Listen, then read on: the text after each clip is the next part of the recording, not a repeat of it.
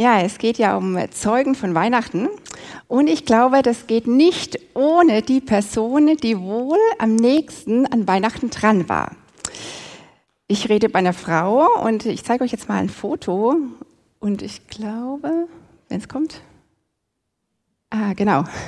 Ohne was sagen zu müssen und obwohl dieses Foto gar nicht echt ist und schon irgendwie so alt, weiß jeder, wer diese Person ist. Oder? genau, Maria. Ähm, ich habe euch mal auch was mitgebracht von der Maria, nämlich so ein bisschen ihren Steckbrief. Name Maria, Nationalität Jüdin. Ihr Wohnort war Nazareth in Israel. Das war ein ziemlich ja, kleines Dorf mit so, man schätzt 200 bis 500 Einwohner, also sehr überschaubar. Und was ich ganz interessant fand, dass man natürlich dort auch Ausgrabungen gemacht hat. Und dann hat man lange Zeit nur ähm, Dinge gefunden, die auf so 200 nach Christus hinweisen, also dass es so 200 nach Christus dort irgendwie eine Siedlung gab. Und was machen dann natürlich Historiker? Sie stellen dann sofort ähm, die biblischen Quellen in Frage und sagen, naja, Nazareth hat es wahrscheinlich gar nicht gegeben. Aber man fand dann tatsächlich in späteren Ausgrabungen ein kleines Dorf, das in späthellenistischer Zeit, also so ungefähr 100 vor Christus, wohl entstanden ist und damit wohl die Existenz von Nazareth doch beweist. Aber wie gesagt, die Gegend war insgesamt sehr spärlich besiedelt, also es gab da nicht so viel. Man hat bei diesen Ausgrabungen dann unter anderem ähm, Bauten gefunden, die auf landwirtschaftliche Nutzung hinweisen. Man hat auch Überreste von einem Wohnhaus sogar gefunden. Das war ein sehr kleines, bescheidenes Haus mit zwei Zimmern und noch eine Zisterne, die so im Fels eingehauen war. Also jetzt eher so, ja eben kleines Dorf, nicht so der große Wohlstand. Und in der Bibel wissen wir, dass dort in Nazareth auch eine Synagoge stand. Ob das jetzt so ein extra großes Gebäude war oder vielleicht auch nur ein Raum in einem Gebäude, das wissen wir nicht. Genau, und da kommen wir deshalb auch schon zum Beruf, was man eben in so einem kleinen, überschaubaren Dorf ist. Bauerntochter, mehr gab es da, glaube ich, nicht. Und der Familienstand von dieser Maria war ledig. Und äh, wie es sich natürlich so gehört, für ihr Alter haben ihre Eltern und ihre Verwandten natürlich schon die äh, Heirat arrangiert. Immerhin ist sie auch schon 14 Jahre alt. Und da kann man ja mal so langsam auf eigenen Füßen stehen und mal äh, planen, wie es weitergeht eine Familie gründen. Wir würden das vielleicht heute ein bisschen anders sehen, aber äh, damals hatten die vielleicht auch weniger Lebenszeit zur Verfügung und das, ähm, genau, war das so Sitte. Mit 14 musste man verheiratet werden. Ich, ähm, meine Vorstellung ist es tatsächlich immer noch jung, bis ich in Langen, wo wir vorher gelebt haben, mich um eine Flüchtlingsfamilie gekümmert habe. Und äh, dann hat mir diese Frau erzählt, ja, sie hat auch mit 14 geheiratet und mit 15 das erste Kind bekommen. Ihr Mann war so 20. Und dann sind sie geflohen. Jetzt war sie Anfang 20, als ich sie kennengelernt habe, mit fünf Kindern. Und ähm, die haben mir dann auch mal die Ehepapiere gezeigt, von, also aus Afghanistan, aus dem ländlichen Gebiet sind die geflohen. Und da stand auch noch drin, welche Morgengabe, also welcher Brautpreis eben dann hier gezahlt werden musste für diese natürlich von den Eltern arrangierte Hochzeit. Das fand ich total interessant, dass das, was wir in der Bibel lesen, auch heute doch noch in vielen Teilen gar nicht so unüblich ist. Also vielleicht für uns irgendwie ein bisschen komisch, aber ich glaube, für viele ist das auch heute noch völlig gang und gäbe. Mit 14, da musste man so langsam an die Heirat denken. Ja, und diese Maria, die ist also einem Mann versprochen aus dem gleichen Dorf. Er heißt Josef, ist Zimmermann und es war wohl ein recht guter Deal. Nicht nur, dass er eine anständige Arbeit hatte und so natürlich für seine Familie sorgen konnte, er ist auch noch ein direkter Nachkomme von dem legendären König David. Er hat zwar keinen Anspruch mehr auf den Thron, den haben schon lange Ausländer sich unter den Nagel gerissen, aber das hat, glaube ich, schon was, wenn man sagen kann, so mein Urahn, der ist König David. Also auf jeden Fall eine gute Partie. Er war auch noch fromm, also sie hat es gut erwischt.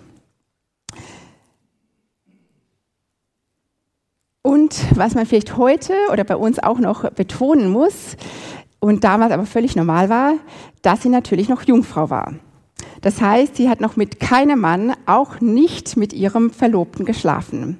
Und zwar aus zwei Gründen war das völlig normal damals. Erstens, sie war fromm, sie war Jüdin und das war und ist Gottes Richtlinie. Wir finden übrigens auch im Neuen Testament keine Stelle, wo du uns das irgendwie ähm, beseitigt wird oder uns anders ausgelegt wird, dass eben die intimste Beziehung zwischen Mann und Frau nach Gottes Richtlinien in den Schutzraum Ehe gehören. Und zweitens, es war auch in der Gesellschaft noch absolut tabu. Und die Eltern achteten natürlich strengstens darauf, dass ihre Töchter eben noch Jungfrauen waren. Nicht nur, dass sie sonst mit Sicherheit keinen so frommen Mann wie den Josef abbekommen hätte, wahrscheinlich wäre sie überhaupt gar nicht heiratsfähig geworden. Und das wollte man natürlich auf jeden Fall vermeiden. Ich weiß nicht, wie viel Liebe bei so einer Entscheidung mitgespielt hat. Wahrscheinlich eher Verstand und Fügung als irgendwelche Gefühle. Also dieses romantische Liebespaar, wie wir so manchmal an den Krippenspielen irgendwie uns vorgespielt wird, das ja, war vielleicht nicht wirklich so. Aber gut, es war halt vielleicht eine andere Zeit. Na, und eines Tages bekommt diese Maria jetzt Besuch von einem Engel. Und wir können es nachlesen in der Bibel, und zwar in Lukas 1, ab Vers 26. Ich habe euch auch das mal mitgebracht, dann könnt ihr mitlesen. Als Elisabeth, es war eine Verwandte der Maria, im sechsten Monat war, da sandte Gott den Engel Gabriel nach Nazareth in Galiläa zu einem jungen Mädchen mit Namen Maria. Sie war noch unberührt und war verlobt mit einem Mann namens Josef, einem Nachkommen Davids. Soweit erstmal. Und wir finden hier kein Wort über ihr Aussehen, ihren Charakter, ihren Glauben, nichts, was sie bisher geleistet hat, ihre Verdienste oder ihre Familie, aus welchem, welcher Familie sie herkommt, überhaupt keine Begründung, warum Gott ausgerechnet die Maria dazu ausgewählt hat, ähm, ja, den Sohn Gottes auf die Welt zu bekommen. Eigentlich ziemlich wenig, wenn man sich mal überlegt, dass sie zur bedeutendsten Frau, ich glaube, der ganzen Welt und der ganzen Weltgeschichte wird heute sie jeder erkennt, auch wenn es nur irgendwie so eine komische äh, Figur ist. Ein unbekanntes Bauernmädchen vom Land bekommt Besuch von einem Engel. Und es gibt in der Bibel, vor allem im, Neuen, äh, im Alten Testament, ganz oft solche ähm, Stammbaumlisten. Habt ihr bestimmt auch schon entdeckt. Gerade so im Alten Testament, dann findet man als Kapitel weiße, wirklich Listen, wo nur drin steht, ja, der zeugte den und dann bekam er so und so viele Kinder und der Sohn bekommt dann wieder und so weiter und so fort. Also wirklich manchmal kapitellang. Vielleicht auch nicht auf, immer die so die aufregendsten Kapitel. Aber manchmal findet man darin wirklich auch Schätze. So, wo irgendeine Person mit einer Charaktereigenschaft oder mit einer Persönlichkeit verbunden wird, wo man denkt, boah, was muss das für eine Person gewesen sein? Und im Matthäusevangelium, also im Neuen Testament, da finden wir auch so einen Stammbaum. Und das ist der Stammbaum vom Josef, also von diesem Verlobten unserer Maria. Und ähm, der eben zeigt, dass dieser Josef quasi dieses blaue Blut hat, also vom König David abstammt. Und in diesem Stammbaum finden wir fünf Frauennamen. Und ähm, das ist schon allein eine Sensation und sehr interessant, weil in diesem ganzen Stammbaum eigentlich so gut wie keine Frauen vorkamen. Das war unüblich, Frauen hatten da nichts zu sagen. Und auch in diesem Stammbaum von Josef kommen nicht diese Stammmütter, also wie Sarah, Rebecca, Rahab oder Lea, ne, die doch so jeder noch kannte, äh, vor, sondern die fünf Frauen, die hier genannt werden, ähm, die wurden scheinbar für so bedeutend gehalten, dass sie irgendwie Einzug in diesen Stammbaum bekamen. Aber darunter war eine Prostituierte, zwei Ehebrecherinnen und zwei Heiden, mit denen Jesus oder Israel überhaupt nichts zu tun haben wollte und eben eine, die unehelich schwanger wurde. Frauen, die in dieser Gesellschaft überhaupt nichts zu sagen hatten, die von jedem gemieden werden, die waren so die Geachteten, die Geächteten. Ihr Verhalten hatte nicht nur eine soziale Komponente, sondern auch eine geistliche Dimension, denn sie brachten Schande durch ihr Verhalten über ihre Männer, über ihre Familien und sogar über Israel und die Beziehungen zu Gott. Und ich glaube, dass es deshalb auch kein Zufall ist, dass ausgerechnet diese fünf Frauen einen Platz in diesem Stammbaum haben. Die Ahnenreihe von Jesus beinhaltet die Außenseiter, die Ausländer, die ja, skandalösen. Die Familie, von der Jesus kommt, deutet vielleicht schon darauf hin, für wen Jesus mal kommt, für, jen, für wen Jesus in der Welt ist.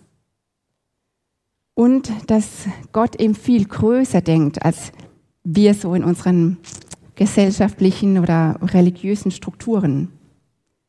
Ausgerechnet diejenigen, die immer belächelt wurden, die nichts zu sagen hatten, die vielleicht auch das Gefühl haben, ja, wir gehören irgendwie gar nicht dazu, die nicht wissen, zu was sie da vielleicht da sind, die eigentlich auch nichts vorweisen können, die nicht wertvoll, nicht bedeutend schienen. Ausgerechnet zu denen kommt Jesus, zum unbedeutenden Mädchen vom Land. Sagt Gott, du bist total geliebt und ich will in deinem Leben handeln.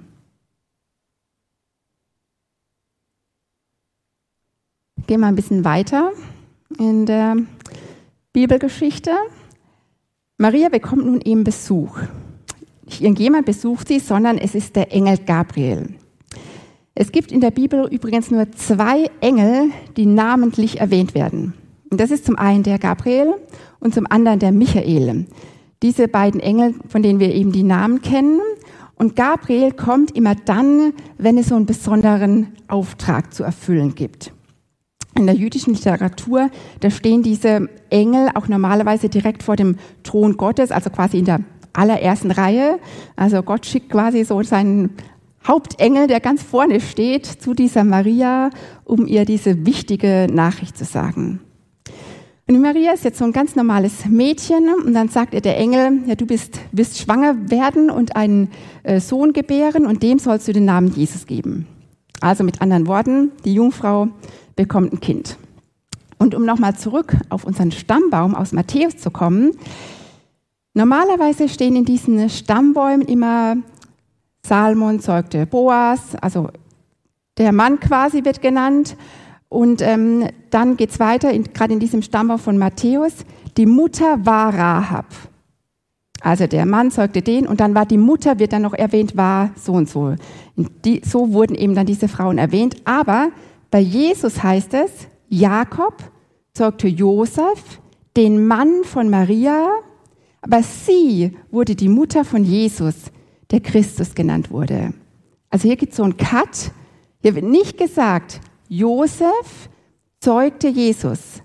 Also schon das ist nochmal so ein Hinweis, dass da wohl wirklich auch dieser Jungfrauengeburt was dran sein musste. Aber wenn wir doch so ehrlich sind, ähm, wird es einem ja schon bei dieser Aussage so ein bisschen mulmig. Also zumindest mir. Wir sind ja schon aufgeklärte Menschen und wissen, dass die Kinder eben nicht vom Klapperstorch kommen. Und ähm, als gebildete Leute kann man das ja kaum mit gutem Gewissen noch verkünden. Eine Jungfrau wird schwanger, vielleicht irgendwo in der Mythologie. Und das ähm, gibt es auch dann schon Hilfe. Irgendwelche Theologen haben versucht, das dann äh, zu lösen, dieses Problem und haben gesagt, ja, das ist ganz einfach. Ähm, das kommt von diesen altägyptischen und orientalischen Mythen. Da findet man das schon öfters, dass eine, ein besonderer Mensch durch eine besondere Geburt quasi ähm, ja, erklärt wird, warum er eben so besonders ist. Zum Beispiel Alexander der Große, von dem wird erzählt, dass bei der Geburt der Göttervater Zeus sich mal wieder nicht beherrschen konnte und dann mit der menschlichen Königin Olympias ein Kind zeugte. Und deshalb ist eben der Alexander der Große dann so eine besondere Persönlichkeit geworden. Allerdings, wenn wir die Geschichte von Jesus uns ein bisschen näher angucken, da wird uns eben nicht berichtet, dass irgendein Gott sich mal wieder nicht beherrschen konnte. Und es geht auch nicht um Sex. Und es gehört Oder es geht auch nicht darum, ähm, um zu rechtfertigen, wieso Jesus irgendeine besondere Person war. Im Gegenteil. Er saß ja gar nicht sichtbar auf dem Thron, solange er auf der Erde war. Er wurde in eine Krippe geboren. Also wir merken diese Jesus-Geschichte, die ist so ganz anders als alle Mythen oder Legenden, die es sonst in dieser ähm, ja, altorientalischen Mythologie gibt. Ich bin überzeugt, dass diese Jungfrauengeburt tatsächlich so stattgefunden hat und man eben nicht einfach mal schnell mit irgendwelchen Mythen erklären kann.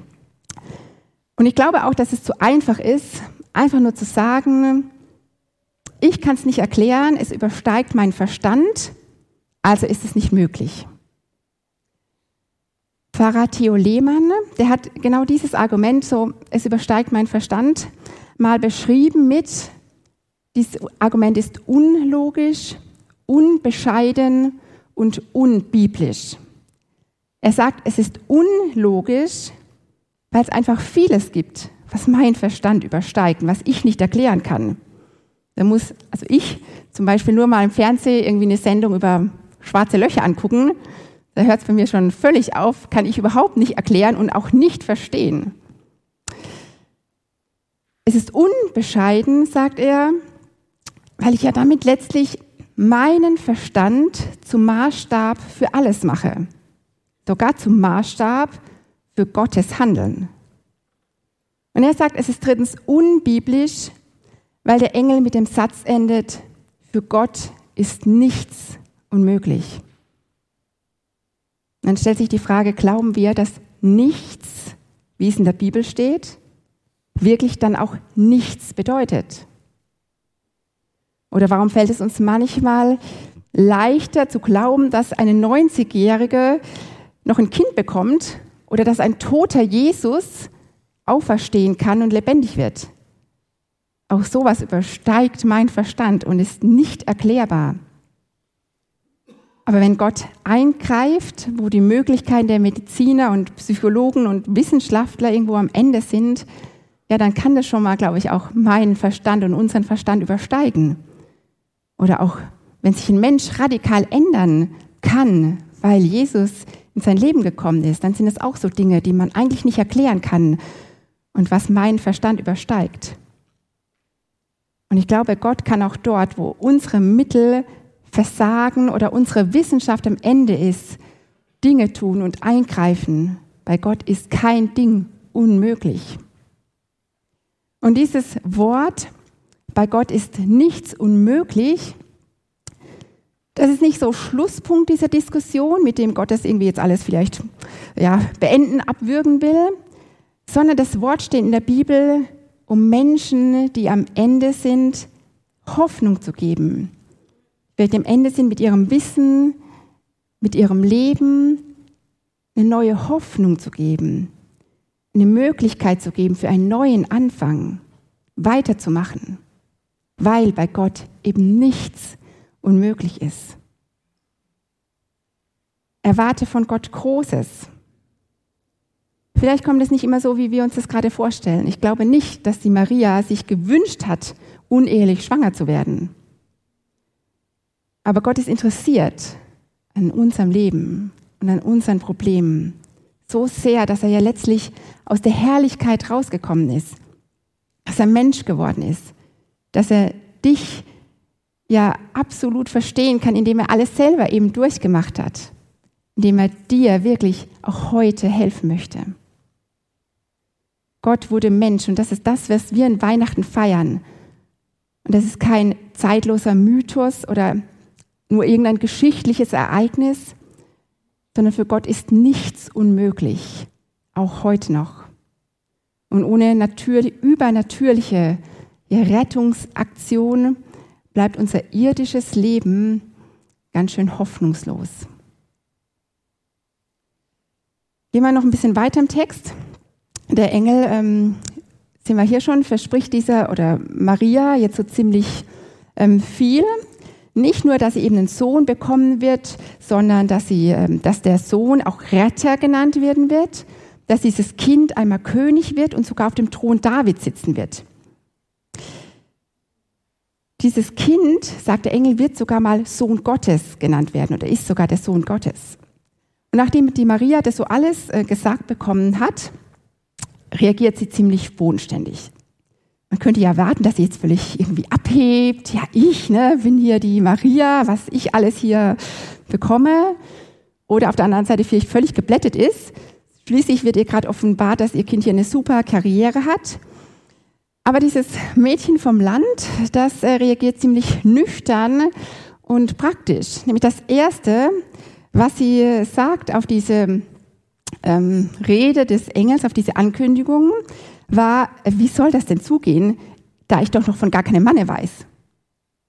Also das Erste, äh, was sie sagt, ist hier, ähm, ja, dass sie Zweifel an dieser Jungfrauengeburt hat. Die Jungfrau Maria zweifelt selbst an ihrer Jungfrauengeburt. Auch sie glaubt wahrscheinlich nicht mehr an den Klapperstorch und fragt sich, wie das denn alles so funktionieren soll. Das war das Erste, was ihr eben einfällt, nachdem der Engel ihr das alles offenbart hat. Und der Engel ist davon noch nicht mal entsetzt über diese Zweifel, die sie da so äußert, sondern er versucht ihr das ja zumindest oder irgendwie erklärbar zu machen, ähm, was da vor sich gehen wird. Er nimmt sich Zeit, er nimmt sich Geduld und geht auf ihre Zweifel ein. Er sagt, der Geist Gottes wird über dich kommen, seine Kraft wird das Wunder vollbringen. Und deshalb wird auch das Kind, das du zur Welt bringst, heilig und Sohn Gottes genannt werden. Auch Elisabeth, deine Verwandte, bekommt einen Sohn, trotz ihres Alters. Sie ist bereits im sechsten Monat und es hieß doch von ihr, sie könne keine Kinder bekommen. Für Gott ist nichts unmöglich. Und eben bei diesem letzten Satz, für Gott ist nichts unmöglich, da lässt Maria ja wie so ihren Widerstand fallen. Bei Gott ist nichts unmöglich. Das genügt ihr. Da hält sie dran fest. Darauf geht sie ein. Und da stellt sie ihren Verstand, mit dem sie das, glaube ich, damals genauso wenig erklären konnte, wie wir heute, unter Gottes Ansage. Und noch viel mehr, sie erklärt sich sogar bereit, diesen Auftrag auszuführen. Sagte Maria, ich gehöre dem Herrn, ich bin bereit es soll an mir geschehen, was du gesagt hast. Ich weiß nicht, ob ihr in diesem Moment die Tragweite dieser Antwort bewusst war. Aber ich denke mal schon, dass vielleicht so vor ihrem geistigen Auge ähm, die Konsequenzen da so schemenhaft ähm, vorübergezogen sind. Ihr Ruf war damit wohl schneller weg als gedacht, unverheiratet und schwanger. Und dann soll das Kind auch noch vom Heiligen Geist sein. Also das haben die Leute auch damals schon wahrscheinlich nicht so ganz geglaubt. Dann lief sie in Gefahr als Ehebrecherin, gebrandmarkt und schlimmstenfalls sogar hingerichtet zu werden. Und ob Josef zu ihr stehen würde, war ja auch nicht so klar. Immerhin wusste er ja auch, äh, dass das Kind nicht von ihm kommt. Und tatsächlich war es ja auch so, dass der Josef sich aus dem Staub machen wollte und nur ein äh, Engel ihn gerade noch so davon abhalten konnte, dass er eben doch bei der Maria bleibt. Dieser Satz, ich gehöre dem Herrn, ich bin bereit. Es soll an mir geschehen, was du gesagt hast. Ich glaube, das sagt sich nicht so leicht und nicht so schnell, wie man es vielleicht vorlesen kann. Ich finde es absolut verständlich, wenn sie nicht zu dieser Schande die es ja auch erstmal war, ähm, bereit gewesen wäre. Oder wenn sie vielleicht wie Zacharias wie noch so ein Zeichen gefordert hätte. Ja, hier, mach mal das und das, dass ich wirklich ganz sicher sein kann, ähm, dass es auch gut wird. Oder wenn sie vielleicht sogar wie Sarah aus dem Alten Testament erstmal über die Ankündigung gelacht hätte und sie gar nicht geglaubt hätte. Aber diese Maria, die sagt einfach nur, ja, ich gehöre dem Herrn, ich bin bereit. Es soll an mir geschehen, was du gesagt hast. Ich glaube nicht, dass wir unseren Verstand ausschalten müssen, um glauben zu können. Und ich glaube auch nicht, dass sich unser Christsein entscheidet oder daran entscheidet, ob wir alle diese Lehrsätze wirklich von Anfang an auch bejahen können. Manchmal dauert es vielleicht auch. Und wahrscheinlich haben die Menschen, die Jesus kennengelernt haben, auch nicht als erstes danach gefragt, wie er denn jetzt entstanden ist. Was viel wichtiger war, als das, wie er entstanden ist, ist, dass Jesus da ist, dass das Kind geboren ist. Menschen, die Jesus begegnen sind, die sind Jesus begegnet. Die sind einer Person begegnet und nicht irgendeiner Lehre oder irgendeiner Geschichte. Sie sind Jesus begegnet, der ihnen hilft, der, ihn, der sie begleitet, der sie trägt, der einfach da ist. Und Gott möchte, glaube ich, auch so nicht einfach nur so ein zähneknirschendes sich fügen. Wir haben gut, wenn es sein muss, sondern er möchte ein Ja, das wirklich von Herzen kommt, wie bei dieser Maria. Und darin ist, glaube ich, gerade auch diese Maria, dieses Mädchen vom Land uns ein Vorbild, indem sie glaubt, wirklich von ganzem Herzen glaubt und daran festhält, ja, für Gott ist nichts unmöglich. Und dass sie dann darauf antwortet, ja, ich gehöre dem Herrn, ich stehe ihm zur Verfügung. Und werden wahrscheinlich die wenigsten von uns so das Vorrecht haben, ähm, dass da irgendwie ein Engel kommt und uns irgendwie so eine, was Großes da ähm, sagt, wo wir uns dazu stellen müssen. Aber Gott möchte vielleicht auch dein Ja in ganz kleinen Entscheidungen, in unserem alltäglichen Leben. Ein Ja, das von Herzen kommt. Die Bereitschaft, ihm zu, zur Verfügung zu stehen. In jedem ganz normalen Tag. Beispiel bei der Frage, auf wen oder was ich mich in meinem Leben verlasse. Wie viel Sicherheit ich brauche, um vielleicht ruhig schlafen zu können. Oder bei der Frage, wie viel ich Gott wirklich zutraue. Das ist für mich ein Gott, den ich aus der Schublade hole, wenn ich ihn mal gerade brauche. Oder ist er immer da? Traue ich ihm wirklich zu, dass für ihn nichts unmöglich ist, auch nicht in meinem Leben, auch wenn ich in meinen Vorstellungen vielleicht erstmal Nachteile in Kauf nehmen muss dann oder wenn es erstmal unbequem wird? Kann ich meiner Zukunft entgegensagen, ich gehöre dem Herrn, ich stehe ihm ganz zur Verfügung? Ein einfaches Mädchen vom Dorf, das uns zum Vorbild wird.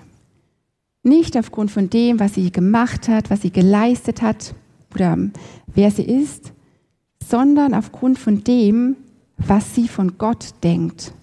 Und wie sie ja über ihren Schatten auch springt und Gott zutraut, trotz der Schande, die ihr droht, zum Segen zu werden. Amen.